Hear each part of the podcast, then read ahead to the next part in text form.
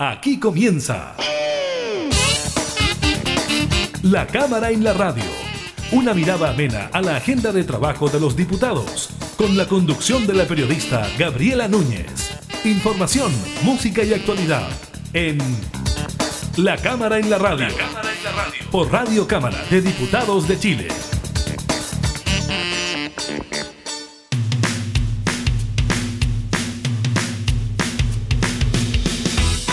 Hola, ¿qué tal? ¿Cómo están? Bienvenidas y bienvenidos a un nuevo programa de la Cámara en la Radio. Estamos junto a ustedes, como siempre, entregando información legislativa, temas de actualidad. En esta oportunidad estaremos conversando con el presidente de la Cámara de Diputadas y Diputados, el diputado Diego Paulsen, sobre las elecciones de este 15 y 16 de mayo y también de la agenda de mínimos comunes en la que trabaja el gobierno y la oposición. Le contamos sobre la baja en las hospitalizaciones de regiones versus el aumento de casos COVID-19 en la región metropolitana Revisamos las acciones por parte de la AFP para entregar el bono de 200 mil pesos y del cierre de campañas políticas previo a los comicios. Iniciamos la cámara en la radio.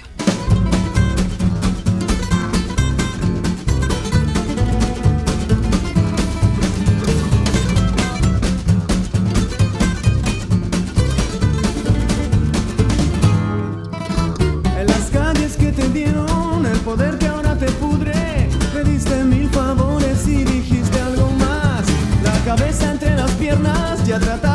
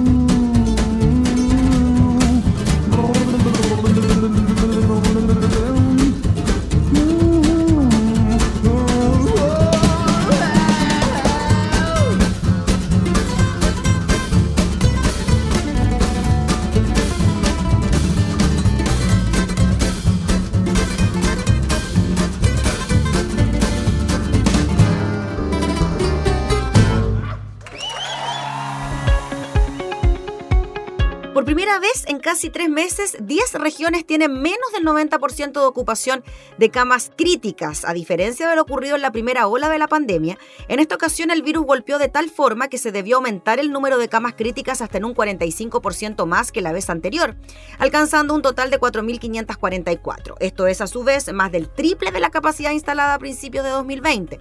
Con todo, la ocupación de camas críticas se mantuvo sobre el 95% a nivel nacional y varias regiones marcaron por momentos el 100%. Sin embargo, esta situación ha comenzado a mejorar en las recientes jornadas. Según el último reporte de camas críticas del país, 10 regiones registran menos del 90% de ocupación. Esta situación, al compararla con los datos publicados por el Ministerio de Ciencia, no ocurría desde el 21 de febrero, es decir, hace casi tres meses y durante la llamada segunda ola que fue lo que dijo el subsecretario de redes asistenciales Alberto Duñac. A la fecha contamos a nivel nacional con 4.506 camas críticas habilitadas. De ellas, 4.138 se encuentran ocupadas, lo que representa un 92% porcentaje que no teníamos desde comienzos de marzo. El facultativo advierte que la ocupación aún es alta y sostiene que nuestra expectativa es que este decrecimiento de la ocupación de camas críticas continúe, sin embargo es algo que es muy difícil de predecir. Además, Duñac precisa que hemos visto en las últimas semanas que la disminución del número de camas requeridas por pacientes COVID-19 se ha visto compensada por el aumento de pacientes no COVID. Así, especialistas coinciden en que el uso de camas ha ido disminuyendo en las últimas jornadas, sin embargo, sigue siendo muy alto en comparación a la primera ola. Además, contextualizan que la ocupación de las camas críticas en el país normalmente es del 80 al 90% debido a que es muy costoso tener habilitadas más de las que se necesitan. Algunos datos locales, según el último reporte, las regiones con más holgura eran O'Higgins, Aysén, Tarapacá, Ñuble, Magallanes y Biobío, mientras que la mayor ocupación está en Los Ríos, Valparaíso y la Metropolitana, aunque estas tres últimas han visto una disminución en la demanda. Eso en relación a las regiones, pero también decíamos que Inquieta el alza de casos en la región metropolitana luego de cinco semanas a la baja en las infecciones. En el reporte de ayer, por ejemplo, sobre la pandemia, se informó de una caída del 1% de los nuevos casos en los últimos 7 días en el país, cifra que aumenta menos del 15% en los últimos 14 días.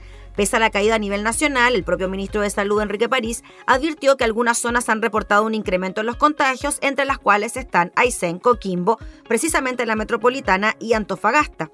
Al respecto agregó que la que más nos preocupa en este momento es la región metropolitana con un aumento del 6% de los casos. Este incremento en las infecciones se da luego de cinco semanas en las que el promedio de nuevos casos semanales en la región metropolitana venía a la baja y mientras la positividad de los test PCR se mantiene en niveles más altos que lo recomendado, moviéndose entre el 11 y el 16% en los últimos días en esta región. El secretario técnico del Colegio Médico, Cristóbal Cuadrado, asegura que la situación epidemiológica es y el desconfinamiento de la región metropolitana comenzó de manera muy prematura. Como sabemos de la experiencia de las cuarentenas del año pasado, la región metropolitana se comporta como un todo, por lo que el desconfinamiento de algunas comunas ya genera una reactivación e incremento de la movilidad masiva.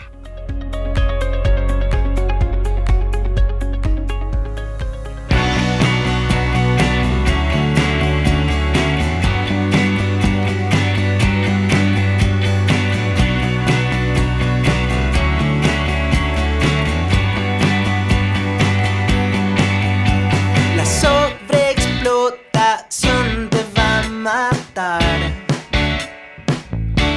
Es una invasión extraterrestre a que no te lo esperas.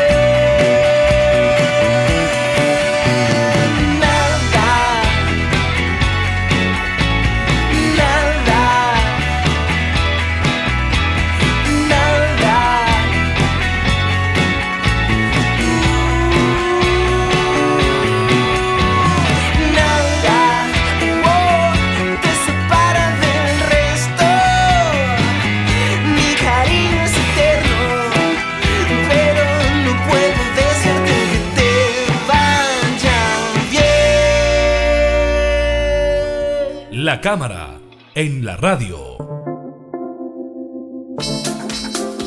Fin de semana histórico para el desarrollo democrático de nuestro país. Elecciones, no solo una, sino que de cuatro elecciones. Vamos a participar este fin de semana los chilenos. Vamos a hablar de este y otras cosas con el presidente de la Cámara de Diputadas y Diputados, el diputado Diego Paulsen. ¿Cómo está, diputado? Muchas gracias por recibirnos. ¿Cómo está, Gabriela? Muy buenos días. Feliz de poder conversar con ustedes. Es una elección histórica, diputado, cuando estamos hablando de que además de que son cuatro comicios, también estamos eligiendo a quienes redactarán en la Constitución las normas del juego para los próximos años? Sin lugar a dudas nos enfrentamos, yo creo que a una de las elecciones más importantes de la historia de nuestro país.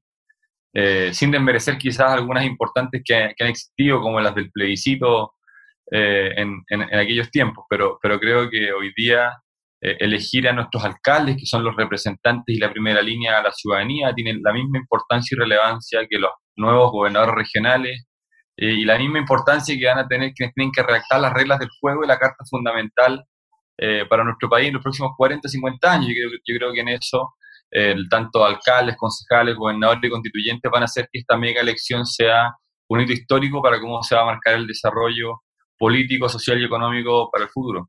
¿Qué tan importante, eh, diputado Paulsen, es que el mismo Congreso también haya aprobado la posibilidad de que estas elecciones se hagan en dos días, considerando también la cantidad de votos que hay que hacer?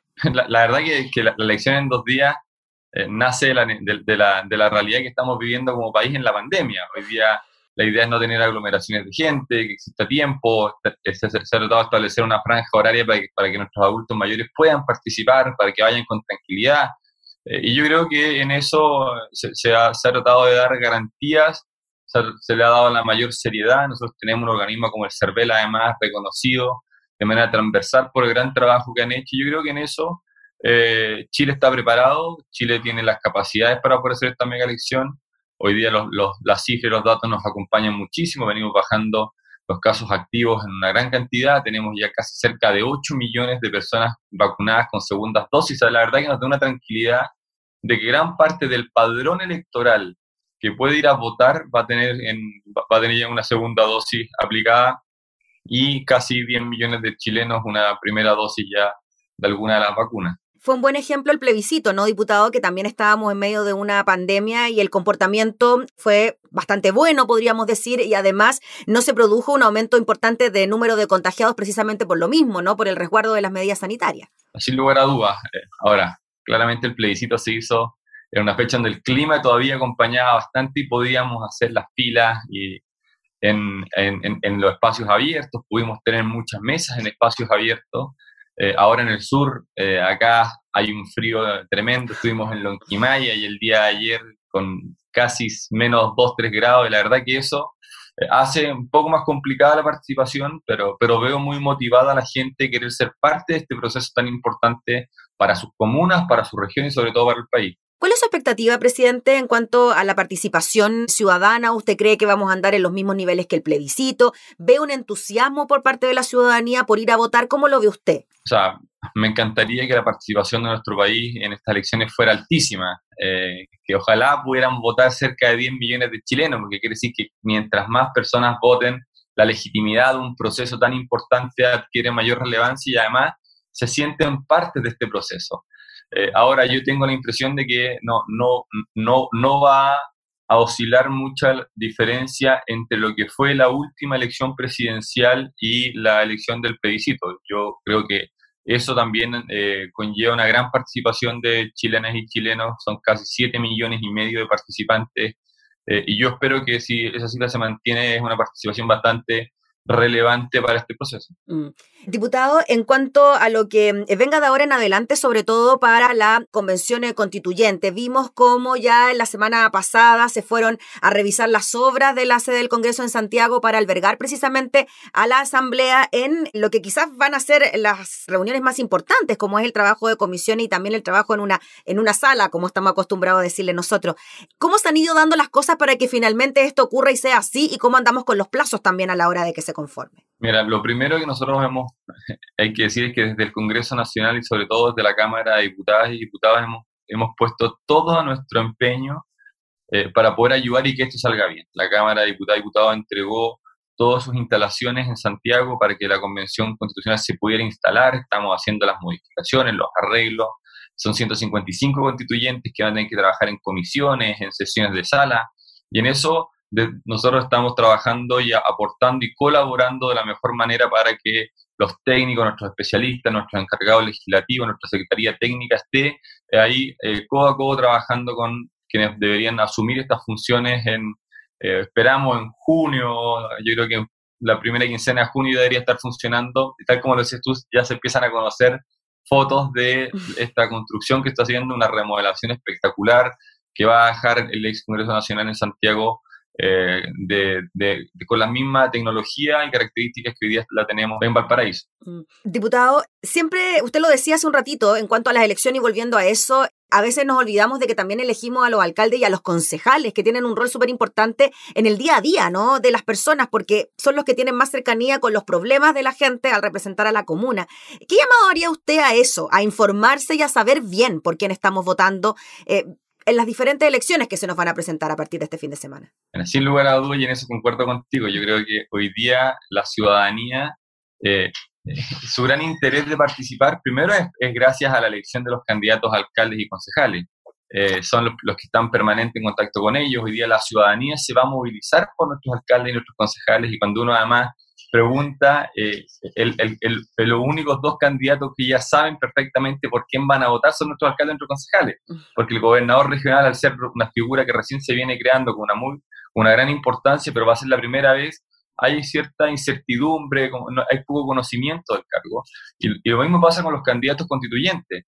Han estado trabajando sus campañas en pandemia, con, con la suspensión de, su tiempo de, campaña, tuvieron que volver, retomar, la propaganda ya no es lo mismo que antes, hay menos contacto con la gente eh, y por lo tanto es una elección que tiene eh, algún tinte de, mucho, de, mucho menos conocimiento por parte de la ciudadanía. Y, yo creo que en eso eh, va a valer mucho el trabajo y el resultado que puedan tener los alcaldes en cada uno de sus comunas. Mm. Diputado, en cuanto a las medidas sanitarias, ¿usted también le daría tranquilidad a la gente para ir a votar? Quizás hay alguien que pueda estar temeroso por los contagios. Usted estuvo presente en la tramitación de todas las medidas que se tomaron para poder hacer estas elecciones. Entonces, quizás transmitir aquella tranquilidad.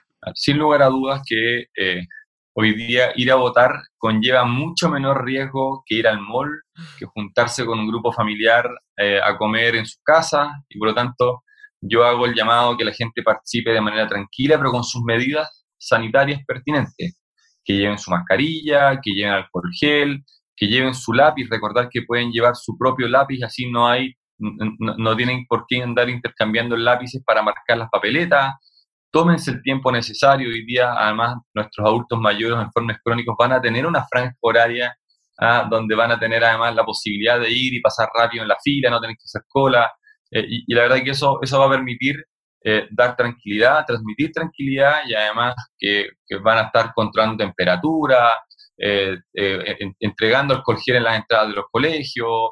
Vamos a tener una, una, buena cantidad de medidas importantes para evitar cualquier mínimo riesgo que pueda existir, pero también le pedimos colaboración a la gente en eso. Si estamos pidiendo que nuestros adultos mayores participen el día sábado durante la tarde, a quienes somos los jóvenes o quienes no tengamos problemas de alguna enfermedad crónica, dejemos esa franja horaria para que puedan participar ellos de manera tranquila. Diputado, lo quiero llevar al tema de los mínimos comunes, esta agenda de propuestas en la que ha trabajado tanto gobierno, Chile Vamos, la oposición, eh, para ir en ayuda de las familias chilenas. Ya se han conocido propuestas por eh, los dos sectores y en medio de eso también el gobierno anuncia una ampliación del IFE, ¿no? del ingreso familiar de emergencia.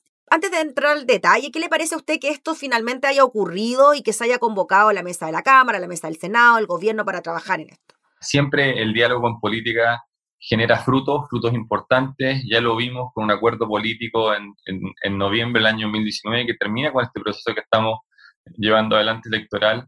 Y creo que habla además de la, la, toma de liderazgo en política que deben existir. Yo en eso valoro mucho el llamado del presidente de la República eh, y que haya convocado a un poder del Estado eh, diferente al suyo, que podamos transmitir y compartir ideas de mínimos comunes. Eh, agradecemos que incluso haya tomado eh, ya parte importante de esos mínimos comunes, cómo llegar al 100% al registro social de hogares, además ampliar el espectro de familia, vamos a llegar a casi 15 millones y medio de chilenos y chilenas que, que van a tener un beneficio sin importar su condición laboral, sin importar si le, si le rebajaron o no le rebajaron su sueldo en el último tiempo. La verdad que eso permite ampliar el, el, el, el IF, el ingreso familiar de emergencia universal, que le llama ahora, a, pasando casi de, en sus primeras, en sus primeras medidas, cerca de 7 millones, después a 11 millones de chilenos. Estamos en el, en el pago del mes de abril en 14 millones y en mayo ya esperamos poder llegar a estos 15 millones y medio de chilenas y chilenos que van a recibir un beneficio directo y, y, y mejor aún, porque estamos mejorando el, número, el monto el gobierno entregaba 100 mil pesos en abril, vamos a llegar en torno eh, por, por persona. Eh, eso quiere decir que era una familia de 4, 400 mil pesos, pero hoy tiene una familia de 4, nosotros estamos elevando estos montos a cerca de 465 mil pesos, lo que nos permite además llegar a la línea de la pobreza, que era algo que estábamos pidiendo y exigiendo de todos los sectores políticos. Y en eso yo valoro la apertura, esperamos que esto pueda llegar de manera rápida y eficiente a las familias sin burocracia. Eh, y lo hemos dicho también, Gabriela, es tan importante llegar con recursos frescos y liquidez a las familias para que puedan pasar los meses más duros del invierno con tranquilidad, sabiendo que nos sigue afectando una pandemia, cómo poder llegar con liquidez a las pequeñas y medianas empresas. Y es ahí donde nosotros hemos tomado tres, tres ejes muy claros y fundamentales para poder llegar con liquidez eh, y poder otorgarle liquidez a las pymes. Una de ellas, bueno, todos sabemos que el Congreso aprobó la Ley de Protección al Empleo, donde hay cerca de 260 mil trabajadores suspendidos su relación laboral con su, con su empleador. Lo que nosotros queremos hacer es que a todas las pequeñas y medianas empresas que tengan trabajadores suspendidos, el Estado le pague el 20% de las cotizaciones de salud y de AFP para, para, que, no tengan la carga por los próximos cuatro meses de que tienen que pagar ellos esa, esas leyes sociales que hoy día exige el Estado y la ley de protección al empleo.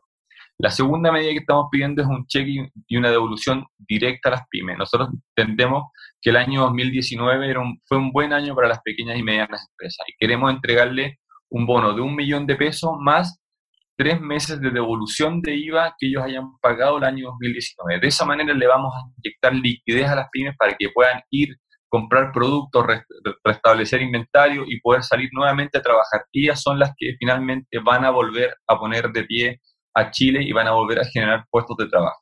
Y la tercera medida, y para nosotros de la misma importancia, es que cuando se inició la pandemia establecimos el FOGAPE, el FOGAPE 1 que se llamaba, con una tremenda tasa de interés, 0% de interés real, era solo la colocación de las tasas de interés. Eh, cuando se tuvieron que renegociar, muchos, muchas pequeñas y medianas empresas perdieron esa, esa tasa de interés preferente que existía por parte de que el Estado los avalaba. Entonces queremos que este tercer FOGAPE, el renovado que le hemos llamado nosotros, pueda llegar a diferentes actividades que no fueron consideradas estos FOGAPE, turismo, gastronomía, eh, entretención, diferentes servicios, y de esa manera volver a darle tasas preferentes con mayor plazo para que, para, para que mantengan liquidez durante algún tiempo y además con mayor plazo, mayor plazo del crédito, pero también mayor plazo para pagar la primera cuota. Y estas propuestas, diputado, que usted nos mencionaba, que van eh, en ayuda a las familias y también a las pymes, ¿cree usted que van a poder lograr un consenso por ejemplo, previo a la tramitación de estas en el Congreso, considerando también eh, de que la propuesta por parte de la oposición quizás consideraba bastante más plata, ¿no? De la que se había considerado por parte del eh, gobierno principalmente por los montos, ¿no? Que se les podría entregar a la familia en la renta básica universal de emergencia, como se le ha llamado. ¿Cómo ve usted esas dos posturas? ¿Se pueden acercar en algún momento considerando que lo que usted nos plantea también, claro, es súper necesario para las familias y las pymes? O sea, yo, yo tengo la convicción, Gabriela, de que vamos a poner siempre los intereses de las familias y de las pequeñas y medianas empresas por sobre los intereses políticos. Y eso va a hacer que esto exista una tramitación expedita respecto a esto, de poder alcanzar estos mínimos comunes rápido. Nosotros, las pymes, muchas pymes, mira, ayer te contaba que estuve en Lonquimay mm. y, y, y, me tocó alojar en un hotel que además tiene un restaurancito. Y lamentablemente en Lonquimay, con menos 2 grados, en fase 2 es imposible que puedan atender a alguien en la terraza.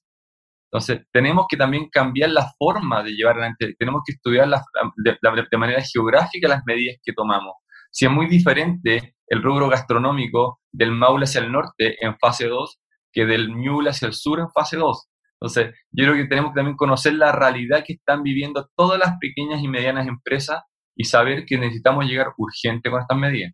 Mm. Diputado, finalmente, y en relación a lo que se viene de ahora en adelante, eh, como parte del trabajo legislativo, posterior a las elecciones, el Congreso sigue trabajando igual, hay normas y leyes que seguir discutiendo y aprobando, y esto en paralelo también al trabajo de la Convención Constituyente. ¿Van a trabajar en forma paralela? ¿De qué forma se van a vincular o no? ¿Puede quizá existir algún tipo de confusión, cree usted, por parte de la ciudadanía a la hora de que se puedan ir presentando iniciativas? Yo creo que no. Primero porque la Convención Constituyente no presenta ninguna iniciativa, redacta nuestra Constitución. Eh, y por lo tanto los chilenos tienen que entender que la función de los candidatos o, de los constituyentes en los próximos nueve meses, un año que se podría demorar la Convención Constituyente en entregar la propuesta final, eh, es solo redactar las bases fundamentales de nuestra sociedad. Y nosotros desde el Congreso tendremos que seguir legislando con nuestro presupuesto nacional, con las leyes, con la modificación del Código Procesal Penal, la modificación del Código Procesal Civil. Hay una cantidad de normas legales que tenemos que seguir modificando y cosas que requieren además ayuda importante eh, para las familias y eso lo vamos a seguir nosotros llevando adelante. Para cerrar, presidente, un llamado a los chilenos y chilenas a participar, ¿no? De estos comicios tan importantes para el país, ¿no? Sin lugar a dudas, lo hemos conversado a lo largo de esta entrevista, creo que eh, Chile se juega mucho eh, este sábado y domingo. Yo creo que es importante la participación de todas las chilenas y chilenos. Creo que en eso no nos podemos quedar en la casa pensando y, que, y, además dejando que otros decidan por nosotros el futuro de nuestros hijos, de nuestros nietos y quizás de nuestros bisnietos. Yo creo que en eso lo que nos jugamos este domingo es tan relevante, tan importante que yo espero que todos quienes crean en la democracia, que crean en los acuerdos, que crean en la libertad, puedan ir y participar de estas elecciones de manera tal de que se sientan parte de este proceso y que, se elijan de manera representativa las coaliciones en, eh, en, la Convención Constituyente, pero también en los territorios como los alcaldes, concejales y gobernadores regionales. Muy bien, pues diputado, le agradecemos enormemente por su tiempo y le deseamos una buena jornada y también un buen proceso en su zona, pues allá en el sur de la Araucanía de estas elecciones. Que esté muy bien. Muchas gracias, que estén bien. Por lo menos nos va a tocar buen tiempo. Puede estar un poco helado, pero va a ser buen tiempo. Se agradece entonces la posibilidad de ir a votar por allá. Gracias, diputado, que esté muy bien. Cuídense, que estén bien. Gracias. Era el presidente de la Cámara de Diputadas y Diputados hablando entonces sobre el proceso eleccionario de este fin de semana. Información parlamentaria, entrevistas, música y actualidad. Todo esto y mucho más en La Cámara en la Radio. La Cámara en la Radio. Con la conducción de la periodista Gabriela Núñez.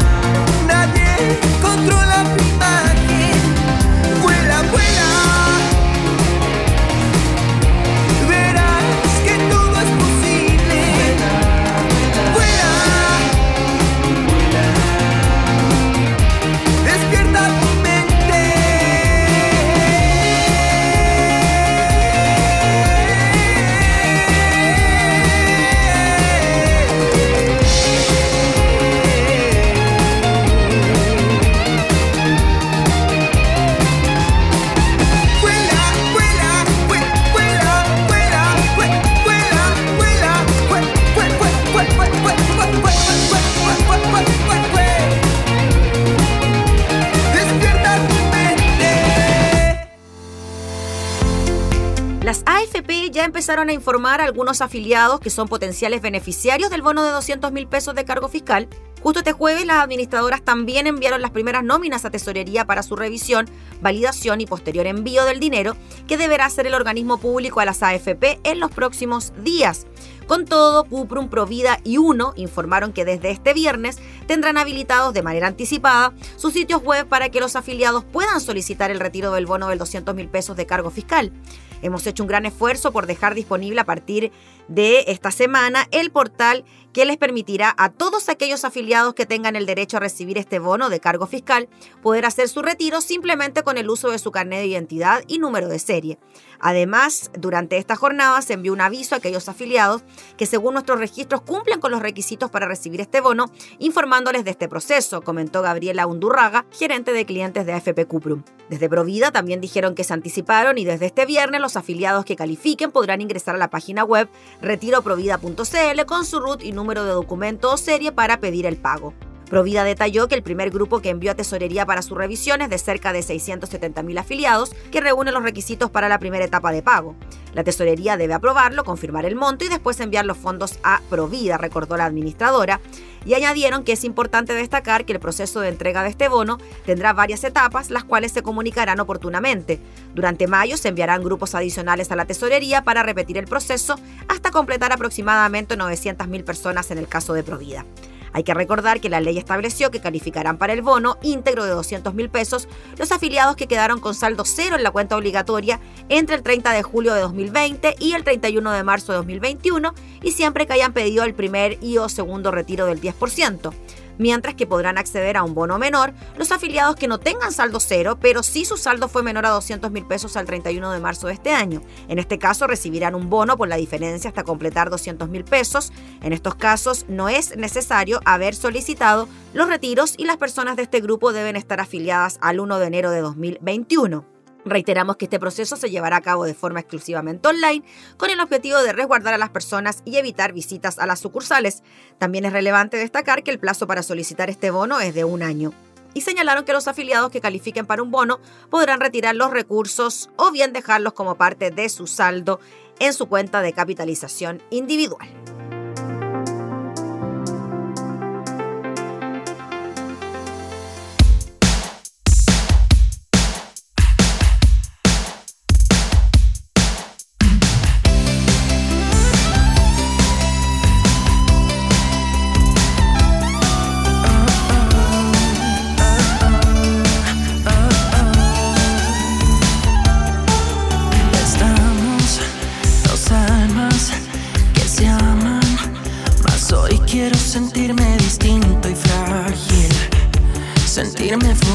Y fácil.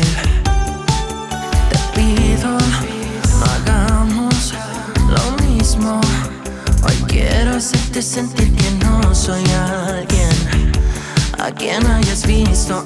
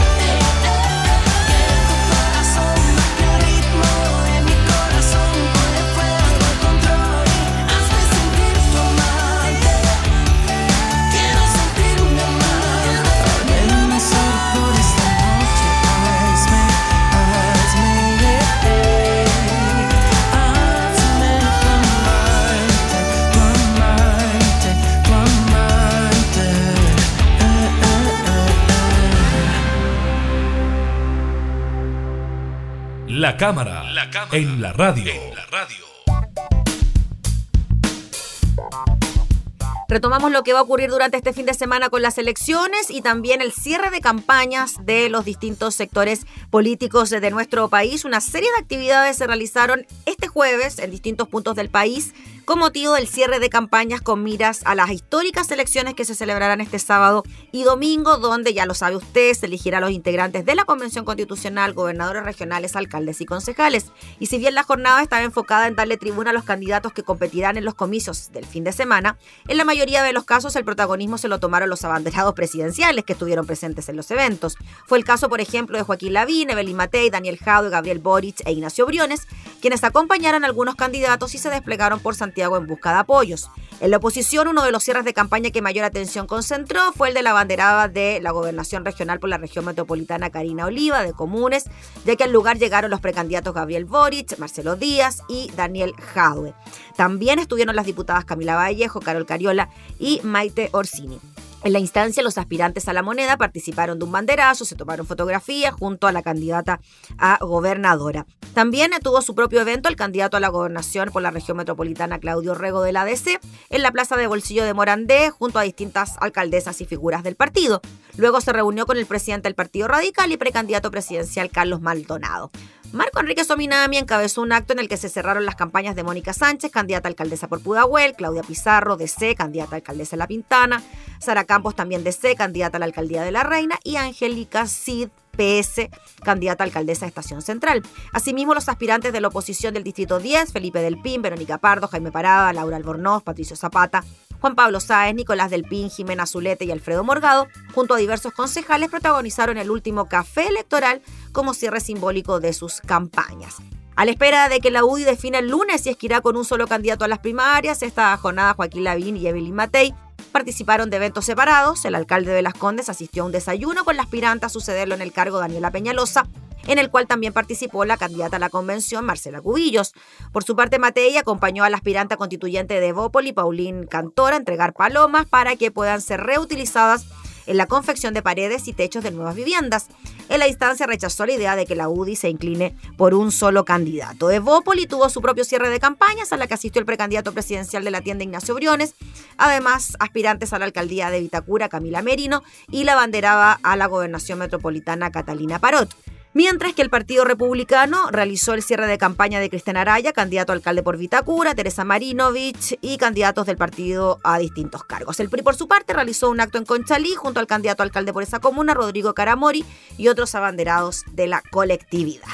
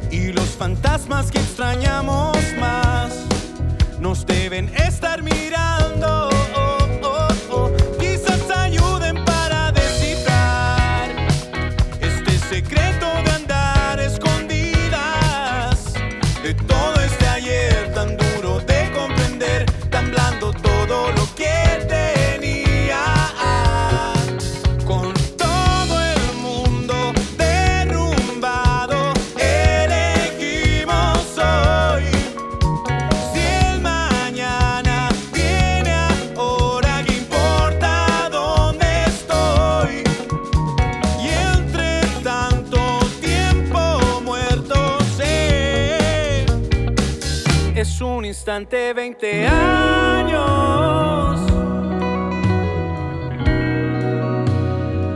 Es un instante 20 años.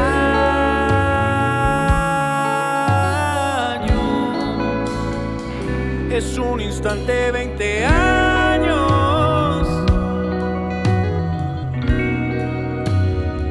Es un instante 20 años,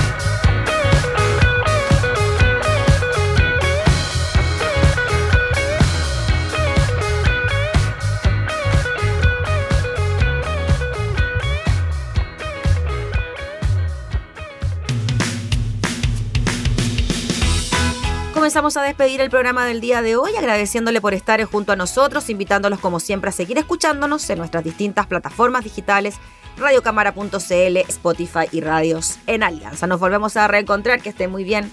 Hasta pronto. Hemos presentado La Cámara y la Radio. Una mirada amena a la agenda de trabajo de los diputados.